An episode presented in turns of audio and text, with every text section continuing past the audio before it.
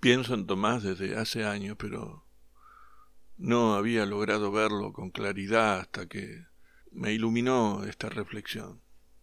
Lo vi de pie junto a la ventana de su piso mirando a través del patio hacia la pared del edificio de enfrente, sin saber qué debe hacer. Se encontró por primera vez a Teresa hace unas tres semanas en una, en una pequeña ciudad chica. Pasaron junto apenas unas horas. Lo acompañó a la estación y esperó junto a él hasta que tomó el tren. Diez días más tarde vino a, a verle a Praga. Hicieron el amor ese mismo día. Por la noche le dio fiebre y se quedó toda una semana con gripe en su casa. Sintió entonces un inexplicable amor por, por una chica casi desconocida. Le pareció como, como un niño al que alguien hubiera colocado en un cesto untado con pez y lo hubiera mandado río abajo para que Tomás lo recogiese a la orilla de su cama. Teresa se quedó en su casa una semana, hasta que sanó, y luego regresó a su ciudad, a unos doscientos kilómetros de Praga. Y entonces llegó ese momento del que he hablado y que me parece la llave para entrar en la vida de Tomás.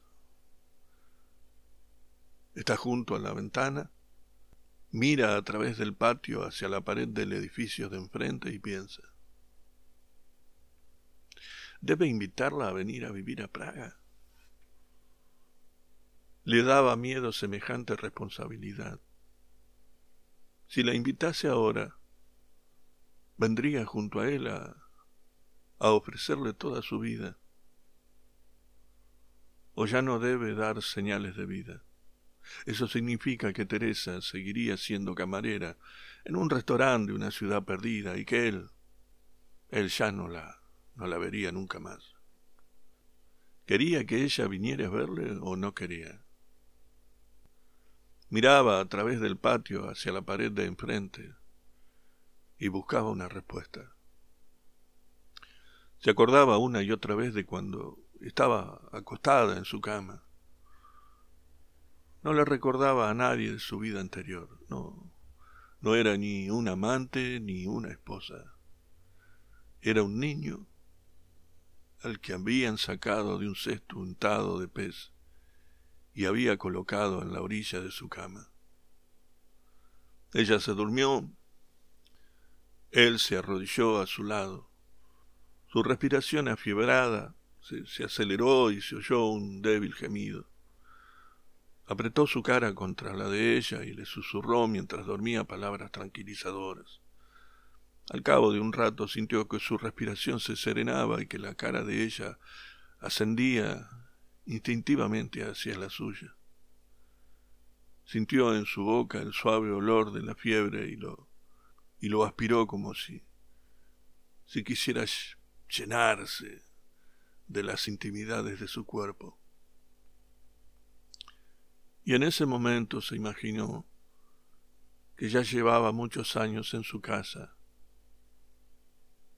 y que se estaba muriendo. De pronto tuvo la clara sensación de que no podría sobrevivir a la muerte de ella. Se acostaría a su lado y, y querría morir con ella. Conmovido por esa imagen, hundió en ese momento la cara en la almohada junto a la cabeza de ella y permaneció así durante mucho tiempo. Ahora, ahora estaba junto a la ventana e invocaba ese momento. ¿Qué podía hacer sino el amor que había llegado de ese modo para que él lo reconociese? Pero, ¿era amor? La sensación de que quería morir junto a ella era evidentemente desproporcionada. Era la segunda vez que la veía en la vida. No se trataba más bien de la histeria de un hombre que, en lo más profundo de su alma, ha tomado conciencia de su incapacidad de amar y que por eso mismo empieza a fingir amor ante sí mismo. Y su subconsciente era tan cobarde que había elegido para esa comedia precisamente a una pobre camarera de una ciudad perdida que no tenía la menor posibilidad de entrar a formar parte de su vida. Ahí estaba. Miraba a través del patio las sucias paredes y se daba cuenta de que no sabía si si se trataba de histeria o de amor. Y le dio pena que en una situación como aquella, en el que un hombre de verdad sería capaz de tomar inmediatamente una decisión, él dudase, privando así de su significado momento más hermoso que había vivido jamás. Estaba arrodillado a su cama y pensaba que no que no podría sobrevivir a, su muerte.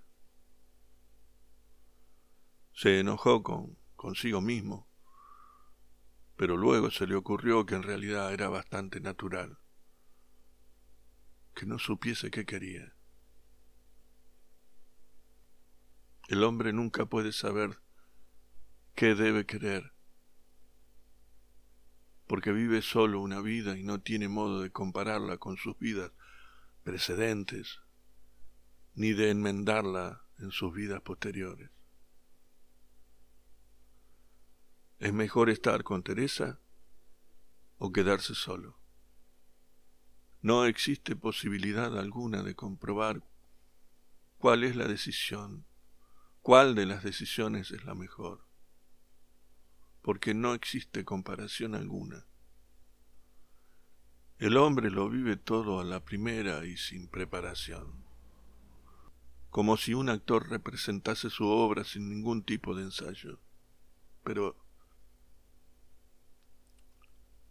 entonces, ¿qué valor puede tener la vida si el primer ensayo para vivir es ya la vida misma. Por eso la vida parece un boceto. Pero ni siquiera boceto es la palabra precisa, porque un boceto es siempre un borrador de algo. La preparación para, para un cuadro. Mientras que el boceto que, que es nuestra vida es un boceto para nada un, un borrador sin cuadro.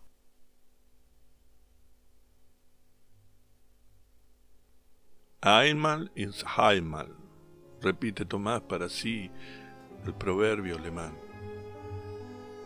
Lo que solo ocurre una vez es como si no ocurriera nunca. Si el hombre solo puede vivir una vida, es como si no viviera en absoluto.